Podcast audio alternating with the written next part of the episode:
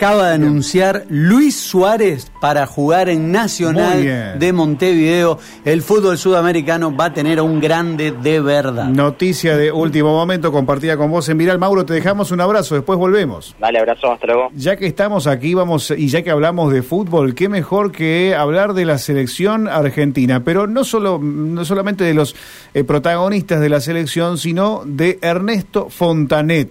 Ernesto es actualmente el barbero, es conocido mediáticamente como el barbero, barbero de la selección argentina, está en Málaga, España, y le vamos a preguntar si él se, se, considera así con ese título, es decir, soy yo el barbero de la selección, de la escaloneta. ¿Cómo te va Ernesto? Gracias por atendernos, aquí está Gastón, a mi lado mi nombre es Rubén, buenas tardes. Gastón, ¿cómo andas? ¿Todo bien? Un placer, muchísimas gracias. Todo bien, todo bien. Bueno, ¿vos te, te reconoces con este título? ¿Sos el, barbero de la escaloneta? Digamos que yo me reconozco que soy barbero, pero ya que le pongan otro título es otra cosa. Pero es un placer que me pongan ese título, ¿no? Escúchame, eh, a ver, primera pregunta que quiero hacerte es, ¿vas a, ¿vas a Qatar con la selección o no? Sí, sí, en noviembre viajaría con ellos. ¿Y cómo fue eso? ¿Cómo llegaste? Digamos que, bueno, el año pasado yo le corté a la sub-23 allí aquí en Marbella, digamos en Puerto Banús, y tuve contacto con lo que es los dirigentes y más que nada ya me guardaron para lo que es este año. ¿Por qué? Porque ellos el año pasado me dijeron que iban a, guardar mi contacto por si necesitaban un barbero y esas cosas para este año, así que me llamaron, ¿no? ¿Y vos estabas, ya estabas en España? ¿Desde hace cuánto te encontrás allá? Yo, yo estoy hace más de un año ya, yo llegué el 29 de abril aquí a España, del año pasado. ¿Por qué, ¿Por qué decidiste irte allá? Vine más que nada por el tema para progresar y seguir perfeccionándome lo que es la peluquería, ¿no? Bueno, también yo anteriormente, eh, yo empecé con 14 años en la peluquería porque, bueno, tuve la pérdida de mi papá, de mi hermano, en la cual tuve que ayudar a mi mamá en lo económico, ¿no? Ahí en Argentina. Y justo salió lo de la peluquería, así que me empecé a perfeccionar, a hacer seminario, ir a cursos y esas cosas, hasta que llegué al punto de venirme a España a seguir perfeccionándome y, agarrando conocimientos, ¿no? ¿Y el primer corte, digamos, a, un famoso, cuándo fue? Eh, el primer, digamos, bueno, fue allí en Argentina, digamos, cuando le cortaba lo de, lo de la cumbia, que era Uriel Lozano, eh, los Bambán, Sergio Torres, tuve la oportunidad también de cortarle a Rodrigo Tapari, que ahora están de gira aquí en España, que también le voy a volver a cortar porque me llamaron de vuelta, eh, jugadores de Colón Unión, y ya arranqué, digamos, que en Argentina hace dos años, ¿no? Claro. ¿Y cómo es eso? Porque me imagino que debe, o sea, eh, una vez que entras al ambiente, eh, uno puede, puede, ser cholulo desde afuera, pero adentro, digamos, sos uno más. Me imagino que ellos deben querer eso, ¿no? Un trato normal. Digamos que yo al contrario, siempre le, trato de dar ese trato normal, digamos, de charlar con ellos, sacarlo, digamos, de la, no de la realidad, sino hablar de otras cosas. Ellos me preguntan muchas cosas a mí, y también, porque al tener conocido contactos, ellos me preguntan, che, ¿cómo lo conociste a tal jugador? Che, y así, ¿me entendés? Y van contactando, nos recomendamos, ¿viste? Y esas cosas. Pero siempre la mayoría son tratos normales, ¿no? Eh, y, y, a vos cómo te, cómo te pegó todo esto? Porque de repente, no te digo que te, te hiciste súper famoso, pero ya sos una persona muy conocida, que te rodeas con, con esta clase de jugadores, eh, que tienen miles y miles de millones en el mundo de gente que, que los siguen. Internamente a vos, ¿cómo te afectó? Digamos que yo lo tomé con mucha tranquilidad, porque como digo, la vida nos prepara para, para todo esto, ¿no? No es que eh, hay que siempre estar preparado para lo inesperado, siempre digo, ¿no? Pero como que lo tomo con mucha tranquilidad, paciencia sobre todo, eh, con cero nerviosismo, pero para mí después ya cuando estoy acostado en casa, tranquilo, digo, uy, mira hasta dónde llegué, me entendés, qué placer, y toda la gente me escribe, yo respondo, pero siempre digamos que mantengo esa humildad que, que muchos no la tienen sobre todo, y siempre trato de hablar con todo, ayudar, ¿me entendés? Pero no, no, digamos que yo siempre ayudo a todos, por ejemplo, los barberos que me mandan mensajes, che Ernesto, ¿me puedes dar una mano con, con esto? Che Ernesto, ahora me voy a abrir una barbería, yo lo ayudo, llamo, me, hago un tiempito, hablo con ellos, pero más que nada porque me gusta ayudar, digamos, soy así. Ernesto, y bueno, ahí en España, recordanos en qué ciudad estás. Ahora yo estoy viviendo actualmente en Marbella, digamos. ¿Y ya tenés tu propia barbería? Ahora no, digamos que estamos trabajando en eso, pero estamos viendo si ponerla aquí en Marbella o en Madrid. ¿Por qué? Porque ahora en, Marbella es zona de costa, se termina lo que es la temporada. Entonces estamos viendo si abrirla en Madrid, ahora lo que se viene temporada de invierno, ¿no? A partir de septiembre. ¿Y con qué, contanos, eh, con qué jugador de, de la selección mayor pegaste más onda? Digamos que, bueno, ahora el lunes me tengo que ir a ver con, con Ángel Correa, que, bueno, que está jugando en el Atlético de Madrid actualmente, Nahuel Molina, que el lunes nos encontramos allí en Madrid. Y bueno, también soy muy amigo de Manu Lanzini, digamos, que vino a hacer temporada aquí con la familia y eso, y estuvimos hablando bastante, nos juntamos a comer y eso. Pero tengo más afinidad con Manu Lanzini que con otros chicos por ahora. O sea que el resto tiene también su barbero particular. Digamos que sí, porque bueno, yo al estar acá en Marbella, ellos en Madrid, ¿me entendés? Tienen como su barbero y su urgencia también de, corte, de corte, ¿no? No puedo estar siempre yo, ¿me entendés? Pero entre barberos nos conocemos y nos vamos recomendando, ¿me entendés? Eso es lo bueno, que no hay competencia, sobre todo. La pregunta del millón, ¿quién le corta el pelo a Messi? Y digamos que van a ir varios, varios barberos, pero nos vamos a ir turnando sobre todo, ¿no? Porque si para los barberos que vayamos para la selección, eh, va a ser un placer cortar a Messi, ¿no? Claro. claro. Vos, cuando le estás cortando así le decís no se me vaya a escapar y le corto una oreja, ¿no? No, no pensás en eso, ¿no? ¿Viste? Pues ¿Te, te dio nervios alguna vez o no? O el tipo profesional ahí adelante. No, siempre, siempre normal, digamos, por el contrario, vos tenés que mostrar su, tu profesionalidad, digamos, hablar técnicamente, que más que nada es como que vos vayas al doctor y el, doctor te explica algo que vos no entendiste y después te lo explica simple, ¿me explico? Entonces como que, digamos que siempre trato de ser muy profesional y sobre todo tratarlo normalmente, ¿no? Y en el look, ¿qué es lo que más te piden? ¿Qué es lo que te dicen? Cortame cómo, te dicen.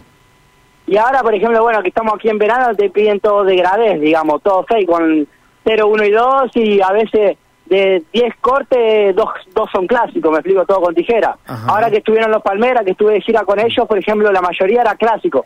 Cacho, Marco eran clásicos, pero ya los otros eran de granés, ¿no? Claro, claro. Y el tema de, de Cacho, ¿cómo es? Él tiene rulos naturales, ¿no?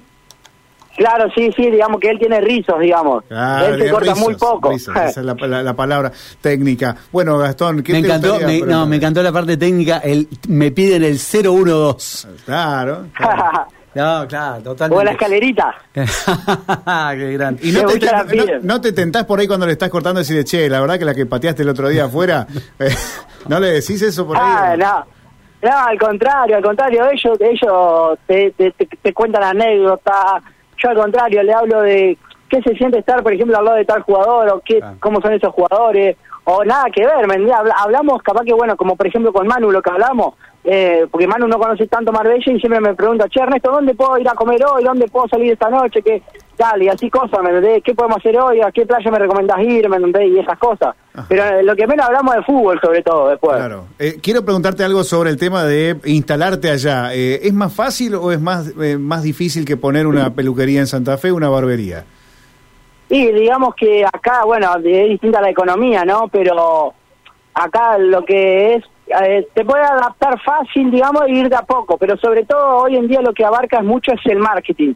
Si te sabes vender, eh, excelente, pero digo que siempre eh, gana el que más se vende, no el que más hace, por eso te digo. Claro, claro. ¿Y ahí cómo te va con eso? ¿Vos estás, te reconocen allá también como el, el barbero de la selección?